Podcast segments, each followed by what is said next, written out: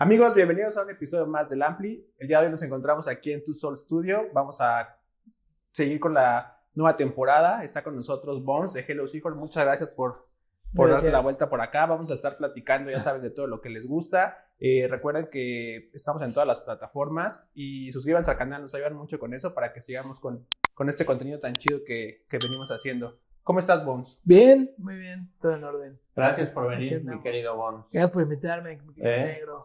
Aquí estamos estrenando locación. Muchas Sí, gracias aquí estamos en Tu Soul Studio. Studio, Gracias a nos, nos verán eh, recurrentemente, ¿no? Y bueno, métanse a las redes también, ahí las vamos a poner. Aquí en el, en el link, en la descripción, les vamos a dejar todo para que vengan eh, y chequen, hacen cosas bien chidas y ya si les gusta, vayan acá. Aquí va a aparecer toda la información. Eh, pero bueno, vamos a comenzar. Bones, antes que nada, la- para la banda que no te conoce, para la gente que sí te conoce, eh, dinos cuál es tu nombre completo y, y cuánto tiempo llevas en este show.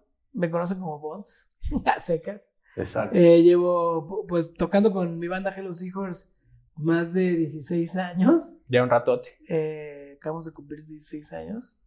Y bueno, también a la par soy DJ, que llevo casi al mismo tiempo que lleva la banda, como 15, 16 años tocando ya bien, porque antes Claro. tocaba como nada más en fiestas de amigos. Y, y también estoy aprendiendo a tatuar. Si quieren tatuar, escríbanme. Cierto, te he visto en tu Instagram ahí Exacto. tatuando. ¿Cuánto tiempo llevas? Pues llevo, de, de- durante la, fue como un proyecto de pandemia y empecé como un año a darle como mucho práctica y así. Ajá. Y luego lo, te- lo he tenido que dejar porque pues, no tengo tiempo, por, por, por- sobre todo por la gira del año pasado Claro. con Hello. Y Entonces, como on and off, dos años, pero en realidad yo diría que un año Que un año. bien. Oye, y, acaban de decir, estuvieron en el Metropolitan Hello Seahorse eh, festejando algo muy importante. ¿Cómo, cómo lo viviste? ¿Cómo lo, cómo lo, qué le puedes decir a la banda que fue, que a lo mejor tiene ahí alguna, alguna memoria del, del evento? Para ti, ¿qué representó este Teatro Metropolitan? Estuvo muy chido, fue como una especie como de unplug. Fue como nuestra versión de un unplug. Y con un buen de invitados Sí. pesadones, ¿eh? Como que no nos esperamos a que nos invitara a la marca, nosotros dijimos hay que hacerlo nosotros. Claro. Y fue producido por Camilo Freudeval, que también ha producido varios de nuestros álbums. Y eran los 10 años de Arunima, nuestro disco del 2012.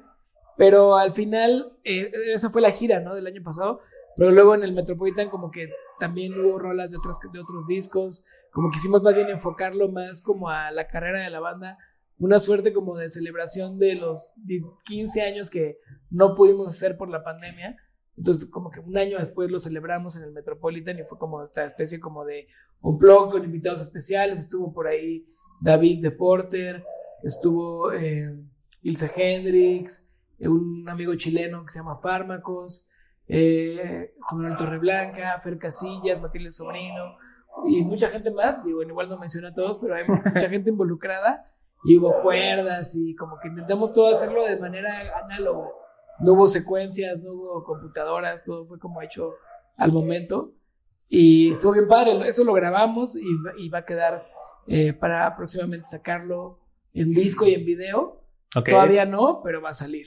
¿No tienen un estimado? Porque al final sí lleva un buen rato, ¿no? De producción, edición Sí. y todo esto. Sí, La verdad es una que queremos chambota. sacar el disco nuevo primero y después sacar el Resplandor, se llama el concierto.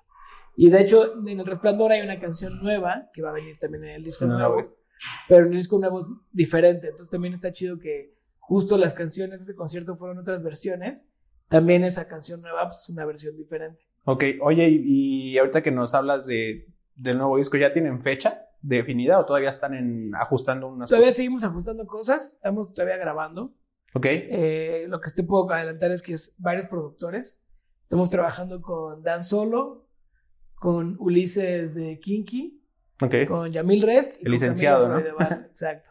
Y cada quien se encargó de varias canciones. No es como que los cuatro estén trabajando en las rolas, más bien.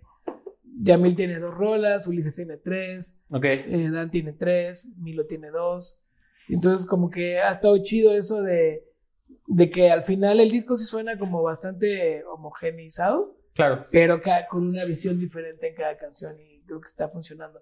Nos quisimos ir como, pues como lo hacen mucho los raperos, ¿no? Que trabajan con productores diferentes cada canción y al final sacan el disco completo. Eso está buenísimo. Oye, y pues aquí a la banda le gusta saber mucho como la de experiencias, de saber eh, cómo fue tu trayectoria. Cuéntanos qué onda, cómo llegó la música a ti, eh, así cuando eras chavo? Entiendo que eres de Cuernavaca, ¿no? Viví en Cuernavaca desde los 12 años. Y Ok. pues mi adolescencia. Y antes vivía acá. Mm, Y pues no sé, de- eh, siempre desde chavito mis papás escuchaban mucha música. ok. Muy fan de los Beatles por mi familia, por mis Ujú. tíos, mi mamá y mi papá. Me gustaban mucho los Beatles. Y de ahí como que siempre me interesó la música. Ten- tengo un tío que tocaba jazz. Ok. Y de repente lo íbamos a ver y me encantaba ver a, pues, el la, la batería, ¿no? Como Ok. siempre me llamó la atención la batería. Y el baterista de la banda de mi tío, cuando yo tenía como 10 años, 11, me regaló una batería. ¡Hora! Y de ahí, sí, de ahí empecé. Un padrino, digamos. Ajá. Padrino de batería. Y de hecho era mi padrino el que tocaba en la banda de Ok. jazz y su baterista fue el que me regaló la Ok. batería. Y era una batería que tenía ahí como arrumbada y yo tuve que arreglar ahí con mi papá como medio bien. ¿Cuántos años tenías ahí? Como 10, Órale. 10, 11. Y sí, empecé a tocar como yo solito y pues así escuchando rolas. Eh, yo creo que era muy fan de Green Day, por ejemplo. Ok, Era de las primeras rolas Las que, sacabas. que empezaba a sacar así con mi Walkman y yo tocando. Luego me fui a vivir a Cuernavaca y como que ahí seguí dándole. Y ya como hasta los 19 me metí a la carrera, que decidí estudiar música en Fermata. Y ahí ya fue cuando aprendí pues, qué es lo que estaba haciendo, porque antes no había tenido clases ni nada. Y, y de ahí pues ya para adelante me quedé en la música. Por, por aquí han pasado varios fermatos. Sí, ¿no? muchos, ahí nos conocimos bastante. Y la onda de DJ, digo, esa ya fue, no tiene tanto, pues, pero. Sí, es que siempre me gustó la música y desde, pues cuando tenía como 14, 13 años, siempre pues, me empecé a meter al hip hop y como me llamaba mucha atención lo que hacían los DJs ahí atrás y los scratches y, y de repente pues iba a fiestas con mi prima que trabajaba en Radioactivo y como que ahí conocí también a, a mucha gente que, que, que yo iba a las fiestas y veía al DJ y decía, ah, qué chido, me gustaría hacer eso y ser yo el que está haciendo como bailar a la banda. Y pues de ahí me empecé a meter también y luego un tiempo estuve en Londres y como que ahí iba mucho a una fiesta que se llamaba Trash, que tenía Errol Alcan Legendaria. y me asomaba siempre a ver qué estaba haciendo Errol. Y como que decía, "Ah, qué chido que este güey, porque yo tenía la visión de los DJs como de electrónica, ¿no? Que solo Sí, tocan sí. un género y ya. Sí, sí, sí. Y cuando fui a ver a Errol dije, órale, este güey toca justo como me gustaría. ¿no? Pero es un máster. Pone todo, ¿no? Y puede Sí. poner desde The Cure hasta Justice o Sí, sí, sí. de todo. Un tremendo mix. Sí, sí. Oye, y luego tuviste bandas antes de Hello Hijos. Sí, tuve bandas ahí de prepa de, con mis amigos. ¿En Fermata también tuviste bandas o ahí no? Enfermata empezó Hello Hijos. Ok. Sí, más bien mi banda de prepa era una banda que tenía en Cuerna. Y luego hice otra banda con unos amigos que era como más electrónico, como Electroclash, que estaba como de moda. Ok, sí. Y luego pues, empe- empezó Hello porque nos conocimos en, en Fermata. Yo conocí a Burgos en Fermata y Julio Muñoz, que también fue el primer guitarrista, también estaba en Fermata. Y a Denise ya la conocimos por, por MySpace. Ok. O sea, ustedes ya tenían Hello Hijos y llegó y buscaban vocalista. Más bien Burgos. Burgos, era el que tenía como unas rolas que había grabado en su cuarto. Ujú. Ahí en GarageBand, súper austero. Sí, Y en MySpace ya es que ponías como el player, ¿no? sí, sí, sí. Entonces Burgos Sí. tenía un perfil de un proyecto que él había hecho, pues que tenía ahí como su player con dos, tres rolas instrumentales. Y, y puso un anuncio como de se busca vocalista femenina. Y no sé cómo Denise, yo creo que de MySpace a MySpace, de Top 8 a Top 8, llegó ahí, lo vio, le escribió y ya se quedaron de ver en un 7-Eleven en Barranca del Muerto. y de ahí pues empezó todo. Como que se extraña eso, ¿no? A veces, esa forma de comunicación. Sí. A mí siempre me ha parecido muy raro que, que nadie haya retomado toda esta infraestructura y todo lo que había en relación a, a MySpace. Y ahora más con la efervescencia de bandas que hay, ¿no? Sí, pues era como una suerte como de Facebook con Spotify. Sí. como... Obviamente, seguramente si escuchamos ahorita las rolas que estaban en MySpace, estaban Sí, súper claro. comprimidas, Sí, sí. horribles y todo, ¿no? Pero ah, gracias a eso, por ejemplo, con Hello Seahorse empezó por MySpace y también nuestras primeras giras era conociendo bandas por MySpace, ¿no? De que, Claro. no sé, Los Sí. Toridos, División Minúscula, Austin, o sea, muchas bandas que empezaban en esa época, que aunque Hello nunca fue como, nunca tocamos punk ni emo, Sí, sí, sí. pero sí nos movíamos en Ya ese, en ese ambiente. Esa escena. Sí. En esa oleada, porque esa eran, movida. porque eran todos los que, por los que hacían Claro. todo por medio de MySpace.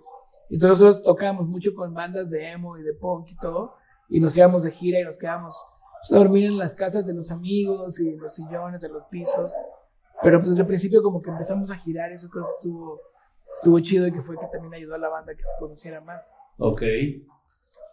Pues ahorita que nos estás dando tu versión de, de cómo se fue pues formando, forjando Hello Seahorse, también pues Denise estuvo con nosotros, nos platicó eh, un poquito de todo, cómo, cómo surgió del- de todo esto. ¿Ustedes siempre tuvieron en mente cuando buscaban vocalista que fuera una mujer o, o sí en algún momento también pensaron en buscar a un hombre? Pues es que como te digo, fue como un proyecto que tenía Burgos. Ok, Y creo que a- eh, sí, él quería ver a una mujer porque venía, él por ejemplo venía de bandas como más de punk en Ciudad Juárez, que es donde él vivía. Pues más como en onda como The Drive-In y, Sí. y como Mars Volta y así. Y como que justo quería hacer algo diferente y como le llamaba la atención como tener una vocalista mujer para que fuera algo completamente diferente. Yo, por ejemplo, no estaba todavía cuando, cuando entró Denise. Vivíamos juntos todos, vivíamos Burgos, Denise, Burgos, Julio y yo, en un depa ahí en Las Águilas, como Órale. de película con colchones en el piso. Y, teníamos maruchans. 19, 20 años. Y, ajá, comiendo maruchan. Y, y, y llegó Denise y empezaron Julio y Burgos a, a hacer rolas con ella. Y yo entré como a los seis meses a la banda. Primero, entra- primero estaba ayudándoles vendiendo el merch. Ok. Y luego, Y un día te dijeron, vente, queremos baterista. ajá, de que era, sí, porque no tenían baterista, eran secuencias. Qué raro. Y nos invitaron a tocar Sí. al Manifest. Y ahí fue cuando, ah, pues sería chido que entraras. Y entonces ya, ya. Ah, ok. Y brincándonos ya un poquito de, obviamente ya sabe, ya la banda que, que nos está viendo sabe un poco de toda la trayectoria, de trayectoria, perdón, de Hello Seahorse. Te hago una pregunta que también le hice a Denise. ¿En qué momento para ti fue que tú dijiste, órale, pues ya este proyecto se, se puede vivir de esto? Luego cuando salió Bestia, No, cuando sacamos Bestia, este, creo que fue cuando ya dijimos, órale, si va como en serio y, y si va a pasar algo con esta banda. Igual no sé si se puede vivir esto 100%, pero si va a pasar algo. Y ahí fue cuando todos, pues yo por ejemplo renuncié al trabajo en el que estaba, también Burgos tenía como, estaba trabajando como en algo de diseño gráfico y también salió. ¿Tú en qué chambeabas? En la empresa de mi familia tienen una productora de cine Ahora, y yo estaba como en la parte de audio. Pero la verdad no me gustaba mucho. y grabando comerciales de Sanborns y eso, como Ajá. que, pues no era. Era un poco más godín, ¿no? Pues al algo así, digo, tampoco era tan godín, pero sí.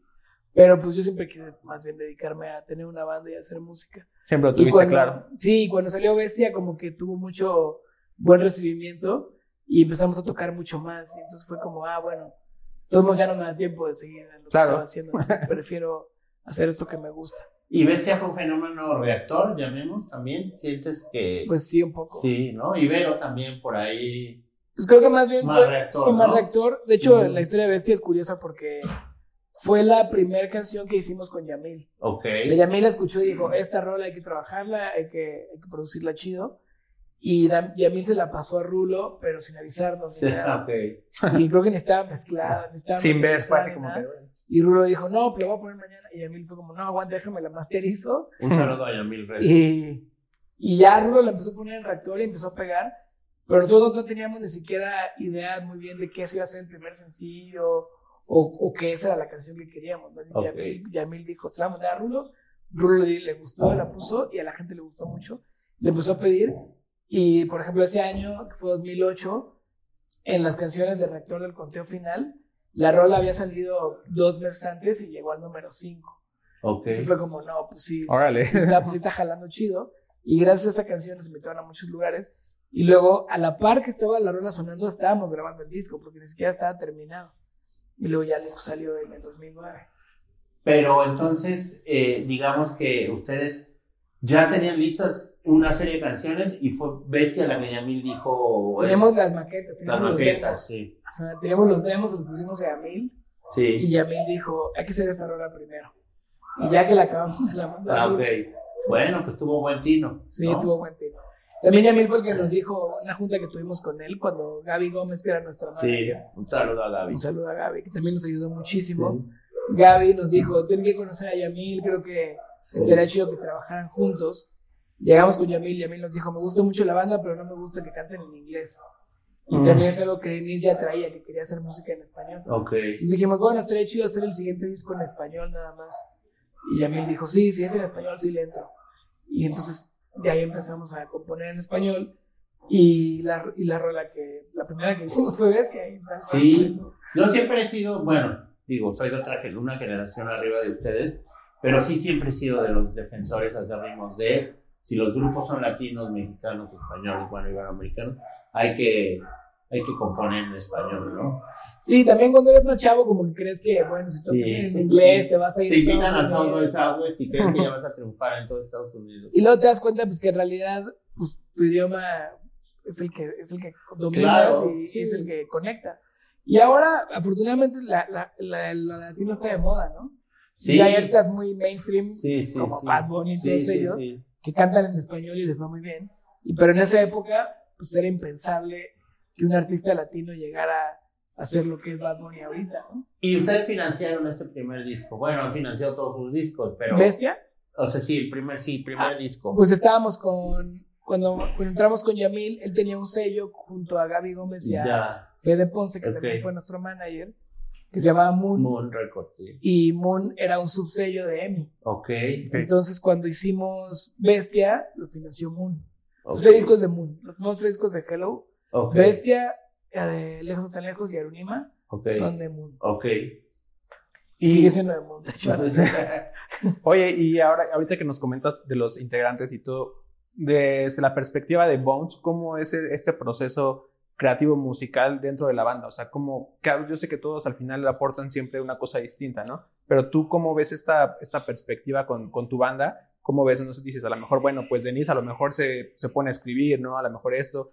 Tú dices, bueno, pues yo traigo, es ¿cómo, cómo es? ¿Cómo lo, cómo lo Pues ves? que varía mucho dependiendo también de cada disco. Este, sobre todo el disco nuevo que estamos haciendo ahorita es mucho más electrónico.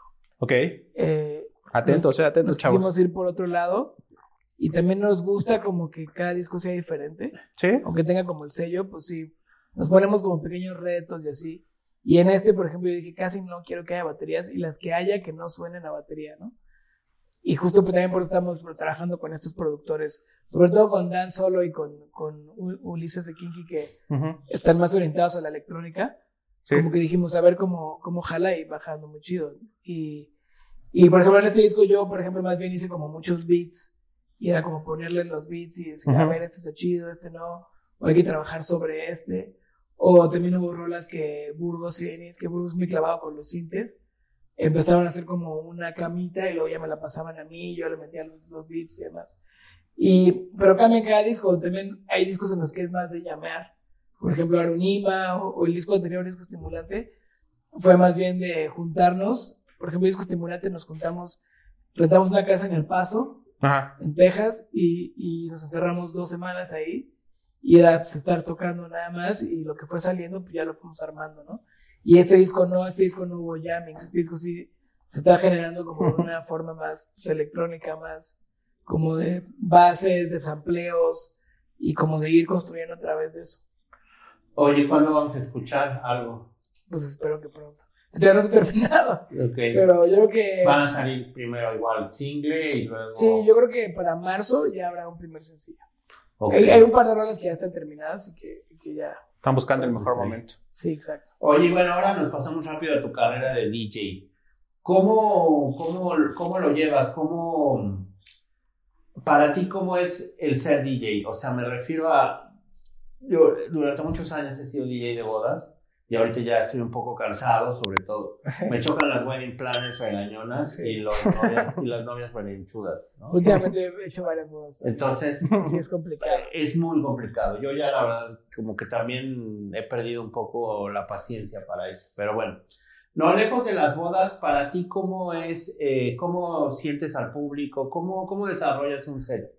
Obviamente llevas algo armado, pero ya cuando estás en el lugar, llamémosle antro, las bodas son diferentes, ¿no? Son otra historia, pero una fiesta o un evento privado o un club, ¿cómo lo vas llevando? Trato de adaptarme un poco al perfil del lugar, ¿no? Por ejemplo, toco mucho en, en Café Paraíso y en Jardín Paraíso.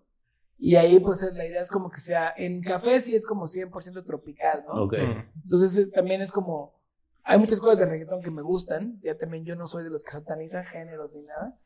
Entonces sí, sí pongo reggaetón, pero el reggaetón que yo creo que está chido y Ok. que- y, que me gusta a mí. Justo un amigo ayer, que, que es un muy buen DJ también, venezolano, pero vive aquí, Ujú. Ferraz, puso un tweet que decía, un buen DJ es el que hace, que pone rolas que todos quieren escuchar.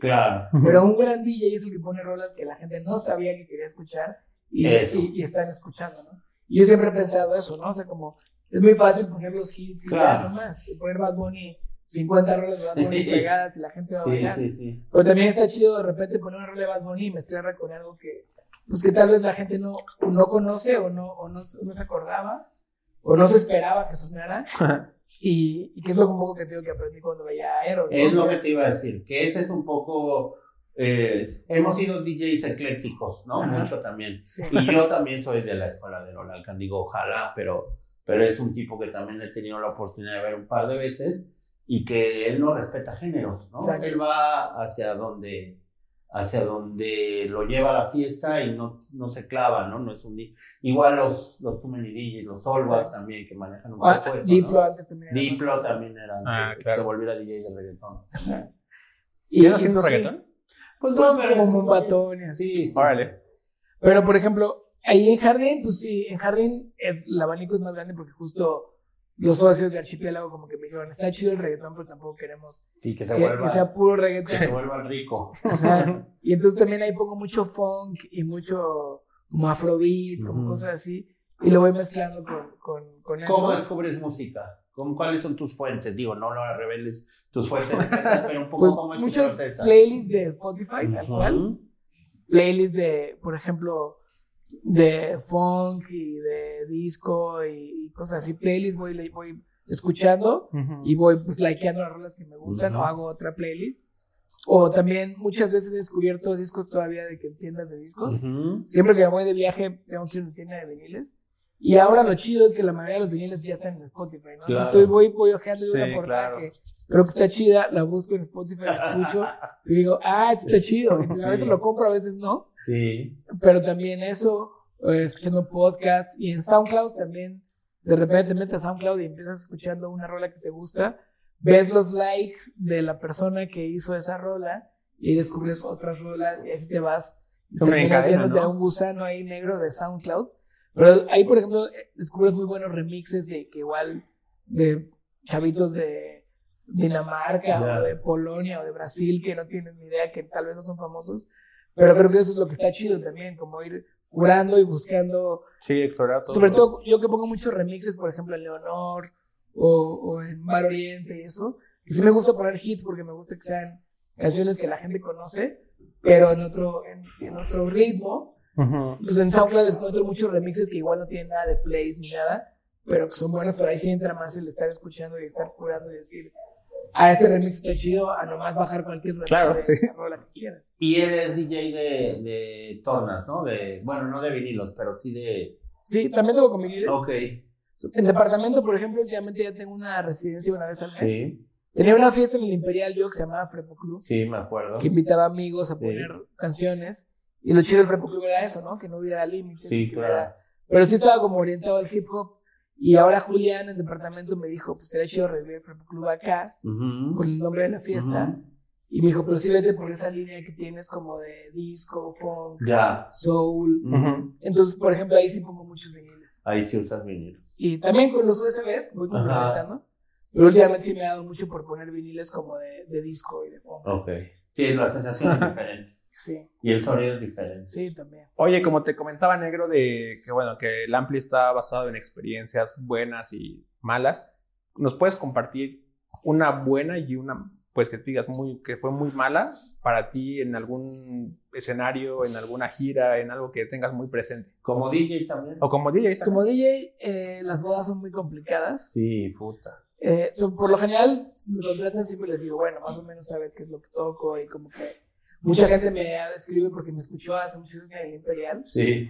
como que les gustaba eso, pero puede que a los novios les guste eso, pero a los invitados No. Sí, claro. Entonces luego termina siendo medio ahí, tengo que dar como ciertos compromisos. o luego sí le digo a los novios, oigan, ya no me puede pedir rolas nadie más que ustedes. ¿no? Sí, eso es básico. Pero sí me junto mucho con, con, por ejemplo, los novios antes como para ver qué les gusta. Y si de plano veo que no, por ahí sí les digo, chale, creo que yo no soy... No soy la persona. Pues sí.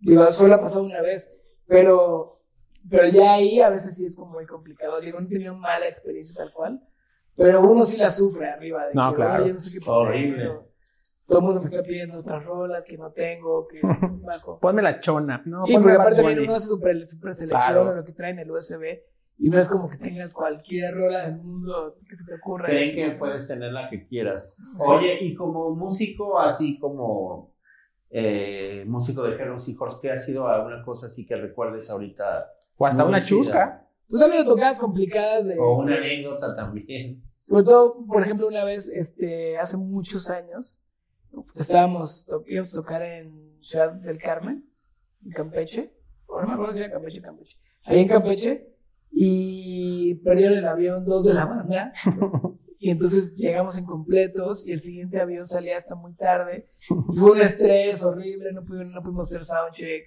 Pero también- llegaron Sí llegaron, pero así rayando. a la segunda canción. Y la verdad no estuvo nada chido el show y sí fue bastante complicado también. Como que la dinámica entre nosotros y, y estuvo feo. una Y algo muy chido de Hello Seahorse que recuerdes ahorita. Pues muy chido. Pues muchas, la verdad es que sí. Ahora esto del Metropolitan, ¿no? Este el También. Metropolitan estuvo increíble, aunque también fue muchísimo estrés. Sí, Porque era mucha gente en el escenario y, y el soundcheck duró también horas y como que no pudimos ensayar ciertas canciones a la par de que estábamos de gira también, entonces fue complicado. Pero, pero la verdad ya en el momento estuvo súper chido y la pasamos muy bien. También cuando tocamos en Coachella yo le tengo mucho cariño, Eso, por estuvo ejemplo. bien padre. La experiencia de la tocar y también toda la experiencia alrededor de, pues, de, de estar en un festival así que nuestro camerino estaba al lado del de Frank Ocean y del de Tyler the Creator, ¿no? Ahí Nada más. ¿Y qué pasó por tu cabeza? O sea, cuando ya era, ya, ya es la hora, ya vienen, vienen al escenario, ¿de qué, Pues qué estaba bien pensando? emocionado. es- ahí- ahí- ¿Nervioso? Sí, estaba muy nervioso, muy emocionado. Digo, nos tocó abrir el escenario principal y nos tocó el primer Coachella, que eran dos fines de semana. Sí. Entonces hicimos dos, dos Coachellas Órale. y, y fue el año que llovió. Oh, Sí me acuerdo, ok, fue ok, el famoso Coachella que llovió. Cuando empezamos, cuando acabamos de tocar, justo empezó a llover. Entonces fue como, órale, qué bueno que mínimo nos, nos aguantó la lluvia al show. Y luego, por ejemplo, tocamos nosotros y el siguiente acto era Kendrick Lamar. Uh, Pero no, no era cuando nadie lo conocía ni nada. Sí, claro. Entonces, está chido como saber que tocaste con esas personas que luego van a ser tus ídolos y eso. Pero la experiencia estuvo bien padre. Aparte, todo ese viaje estuvo muy divertido porque estábamos grabando Arunima. Entonces, entre los dos Coachella rentamos una casa en Palm Springs y montamos un estudio en el garage. Y entonces ahí estábamos ya grabando el disco Ok. mientras tocábamos en Coachella y todo eso. Y luego ah, estuvo buenísimo eso. Y ahí volamos a Sonic Ranch y ya a hacer el disco completo. Estuvo muy divertido. ¿Qué estás escuchando ahorita, vamos? Pues estoy viendo mucha electrónica de los noventas. Ok. Como que justo este disco de Hello es medio un tributo a todas esas, en mi caso, todas esas bandas o DJs o productores que escuchaba mucho. Entonces estoy oyendo mucho, por ejemplo, escuché la nueva rola de The Girl y me encantó. Está bueno, sí. Y me clavé a escuchar Temperamental y todos los demás discos. Mucho Massive Attack, Portishead, eh, eh, ¿qué más estoy oyendo mucho? Hay mucho funk, pero sí, mucho, mucho electrónico. Me encantó el statement de lo de Tre- bueno, sobre todo de Ben Watt y de los Everything on the Girl de los dos que dijeron, es que no, no podemos hacer música del pasado, ¿no? Sí, o sea, queremos sonar muy queremos modernos, ¿no? Sí. Y estuvo increíble la canción, ¿no? Pero también ahorita han regresado muchos, ¿no? O sea, de, por ejemplo, ahora con las series y todo, muchos éxitos como de, de antaño, bueno, antaño, ya así llamarlo, pues han estado como pegando, ¿no? Por ejemplo, platicábamos hace poco de la ahorita de la que está Last of Us, de, de Depeche Mode. Depeche Mode. O sea, también pasó lo mismo con Stranger Things, ¿no? Con Está chido que igual tres. son generaciones que igual no habían escuchado esas. Yo, yo sí creo que también, o sea, cuando yo era chavito, escuchaba música que no me tocaba a mí en mi Claro. generación. ¿no? Ah, claro. Al final tienes primos o, o tíos o, o familia que esté involucrada. Pero también hay mucha gente que su familia tal vez nunca fue muy de escuchar música. Y Sí, estos ¿no? morritos no conocían a Depeche Mode y creo que está increíble. Claro. Por una Sí, serie sí, sí. escuchen a Depeche Mode o a Metallica. Lo mismo pasó con Metallica, ¿no? O Kate Bush, esa rola que también está bien chida. Y yo, por ejemplo, esa rola ya no la conocía y también no me tocó y cuando la escuché dije, ah, qué buena rola. La de, ¿la de qué? La de Kate Que Bush. yo, yo, lo- yo tampoco la conocía, le dije a este güey día que íbamos grabando y no sé por qué le dije, no manches, pero es de Placebo, ¿no? Me dijo, no mames, es de... Sí. Oye, pues mira, vamos a pasar a una, a Ya una, a una dinámica. No, todo Te vamos- tenemos tres tarjetitas, ¿no? Entonces, Bien. tú dime, escoge una y lo único que tienes que decirnos es qué representa para ti.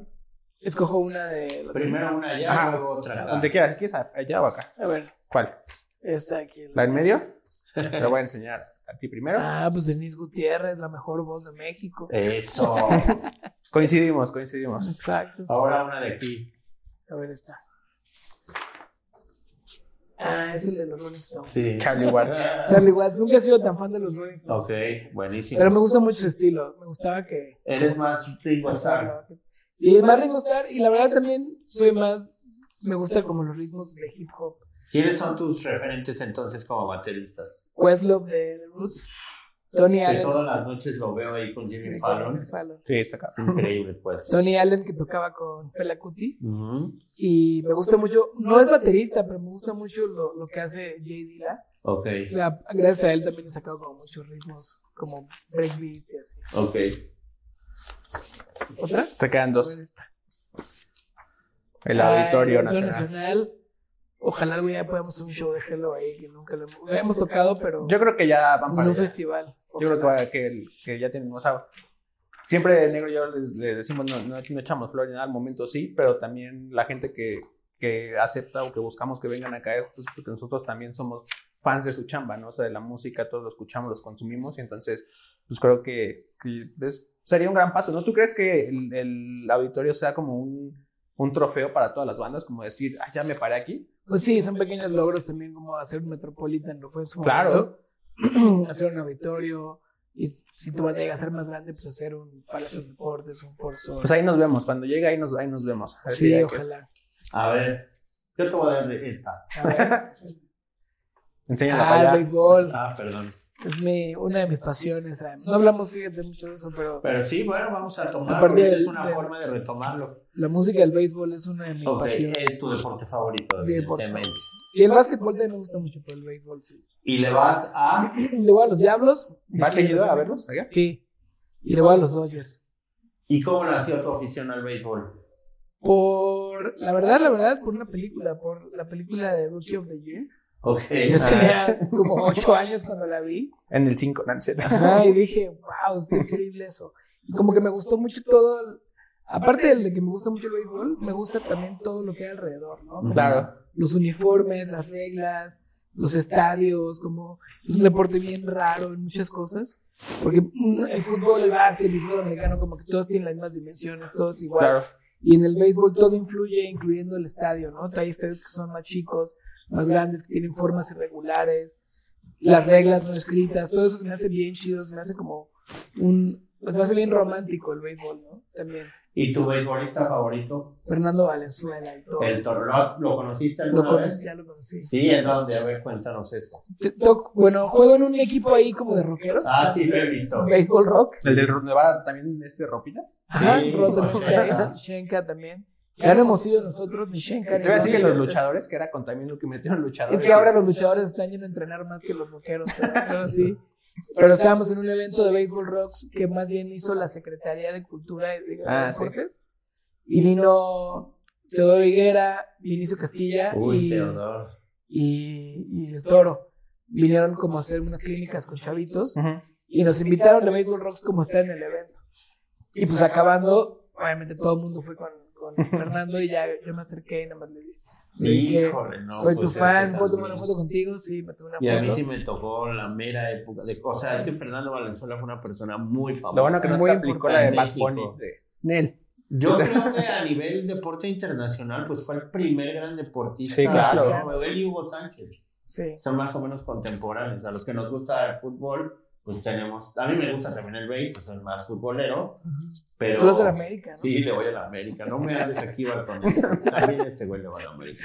Y Johnny también. No, no es cierto. Ah, sí. También sí. le vas a la América, Johnny. Ya ves. Por... Ah, ya habíamos hablado de eso. Ya Pero luego a bueno. los Pumas. Pero eso, ¿no? O sea, como que el Se toro era el toro. Sí, la familia se reunía a ver los partidos y sí, masificó también un poco. Que este- el béisbol siempre ha sido un deporte muy importante. Y también aquí en México. en está- México, está cabrón. ¿no? También, sí. Sí. Pues yo cuando el toro estaba jugando estaba muy chico, pero sí, me- ya que me empezó a gustar el béis, me- a mi abuelo le gustaba también mucho. Ujú. Y él no tenía un equipo y nada, pues sí me contaba, no, cuando el toro jugaba, Ah. lo veíamos con tus tíos.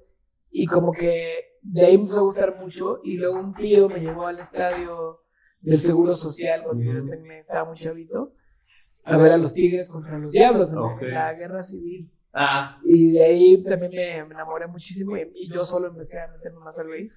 Y ahora pues cada vez más soy, soy más fan. ya viene el partido este, vienen los dos. ¿Quién viene a jugar? Los ¿Los padres contra los Giants. Ajá, ajá. Padres de San Diego contra los. Los Giants de San Francisco. ¿Y eso cuándo es? Es en abril. ¿Tienes boletos ya? No, parece que volaron, ¿no? Sí, volaron. Creo que sí se agotaron. Ahí luego con mis amigos de la MLB que luego me invitan a juegos a ver si Sí, Hermano. yo no conozco, ¿sabes? El estadio todavía. muy muy bonito. Nos vamos a ir a dar una vuelta ya al, al estadio. Yo tampoco quiero ir porque. Harpelú se llama el estadio, ¿no? Ajá. El Ajá. Harpelú. Y creo que sí está de. O sea, como los gringos, como estadio Sí, gringo. pues es como un estadio gringo, pero de ligas menores, porque es chiquito, Sí. pero, o sea, más chico que el estadio de los Dodgers. Yo cuando fui al de los Dodgers sí me quedé así como que no mames, está grandísimo. Es el, más, es el más grande. Ah, sí. Sí. De- Pero ya iban a derrumbar, ¿no? También Lo remodelaron. No creo. Ah, Yo, Pero sí es increíble ir a Los Ángeles y ver todas las imágenes de Fernando ¿Por qué Valenzuela. no eres Yankee y por qué sí Dodgers? Ah, por Fernando. por Fernando más que Por nada. ¿Has ido al de los Yankees? Sí, también me tocó. Siempre que estamos de gira Ajá. en Estados Unidos, trato de ir al menos De ir a una vez al estadio.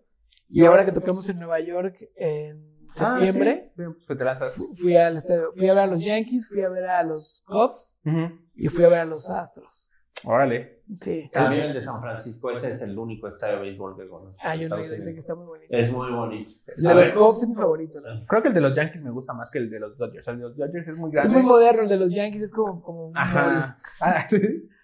Oye, ya para acabar, cuéntanos de ese show en, en Nueva York que acaba de pasar. Fue en la gira, ¿no? Sí, fue en la gira, abrimos la gira gringa en, en Nueva York. Ok. Creo que Tenía- esta última imagen, pero que te interrumpa, puedes terminar Pues con los hablar 10 con él. los 10 años de Aronima Sí. y la gira en Estados Unidos empezó en Nueva York y hace como, uy, como más de 10 años que no tocábamos en Nueva York. Entonces estábamos un poco nerviosos porque hemos ido mucho a Los Ángeles, mucho Ya. a Texas, Chicago también, Sí. pero en Nueva York habíamos ido una vez nada más.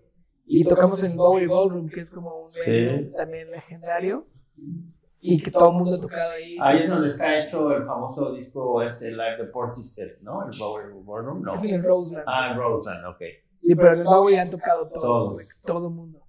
Y Arcade Fire acaba de tocar unas Ya. semanas antes presentando el disco. Órale. Y pues estuvo bien padre, la verdad no, no creí, no sabíamos qué iba a pasar y se llenó. Qué chingón. Y, qué chido. y fue un gran show de, de principio de gira. Sí, hay video en Instagram, por ejemplo, sus historias, y sí se vio que estaba Sí, estuvo muy fue, chido. yo, fue los, yo creo que de esa gira fue de los de mi favorito, fue mi favorito. Ese y el de Dallas, ¿También? que Dallas estuvo, tocamos en un venue que se llama Trees, Ok. que es donde Nirvana, un video famoso de Nirvana que Kurt Cobain le Donde pega, le pega, ¿no? a uno de seguridad con la guitarra, sí, sí. fue en ese venue. Pues Sí. como- cuando ves esas cosas, yo también, bueno, por mi chamba, me ha tocado estar en los camerinos, por ejemplo, el Hollywood Bowl y ver las fotos de los Beatles. Como que no, no lo crees, ¿no? Como que dices, Sí. es- es- digo, suena Que es cliché, parte de la pero- historia. Exacto, pero también suena cliché y es como es mi sueño cumplido, ¿no? Cuando era niño, Pues sí, claro. sí. esperaba, esperaba haber estado aquí. Pues muchas gracias, Juan. No, me Estuvo muy muchas chido. Ya para finalizar, Eh, ajá, nada más algo que, bueno, esperen ahí las, lo que nos dijiste, ¿no? El, el disco, pero algo más que quieras anunciarle ahí a la banda. Igual tus redes sociales van a aparecer aquí y pues tú... Sí, esperen el disco de Hello Seekers, ya viene. También vayan a verme de DJ. Voy a estar en Tijuana en el Festival Imperial este, donde va a tocar Blink 182. El- Ahí voy a estar también yo haciendo un DJ set medio híbrido. Tú llevas tus contrataciones de DJ, ¿no? También. Mi hermano y yo. Ok, pues aquí ahí- nos vamos a poner el flyer para que lo No, chequen. en por Instagram, que ya Instagram, se Instagram, usa, ¿no? Tu Instagram, el Instagram de Hello. Y bueno, pues gracias, Bon. Aquí van a No, aparecer. gracias a Cuando ustedes. salga el disco, pues vamos a donde estén ustedes, donde vayan a hacer su prensa y platicamos con todos, Sí, ¿no? En claro. el One Show también. Y, Claro, y pues para con que toda la banda. nos cuenten ya ahora sí puro concreto, en concreto todo lo del disco, ¿no? Y lo esperamos y ojalá haya un single pronto. Hay Sí. mucha banda que ya le urge, bueno, incluyéndonos, le urge material nuevo de Hello Le vamos a estar haciendo Seguro. promoción aquí en el Ampli para que ustedes también Ahí les avisamos. Sí, por cosa. favor, pues muchas gracias. Gracias a ustedes. Otra vez gracias a Tu Soul Tu Studio. Studio, Muchas gracias. Nos hicieron el paro aquí de dejarnos grabar. Por acá estaremos dándoles lata. Nuevamente aquí van a En la aparecer las redes. Y si quieren tatuajes, cosas de diseño, entren a estas ligas. No se van a arrepentir, muchachos. Y gracias, Johnny. Listo. Johnny, te haces mucho el rogar, ¿eh? A ver si. este, y pues nos vemos en la próxima. Hecho. Gracias, Gracias. Suscríbanse al canal, amigos. Gracias.